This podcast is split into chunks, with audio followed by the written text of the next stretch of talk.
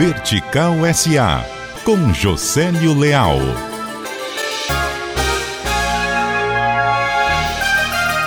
A TAP não pretende assistir do terraço do Pinto Martins à instalação do hub da Air France KLM, com data marcada para 3 de maio. O vice-presidente de marketing e vendas da TAP, Abílio Martins, disse à Vertical SA aqui em Lisboa que a companhia estuda conexões com outras nove capitais a partir de Fortaleza.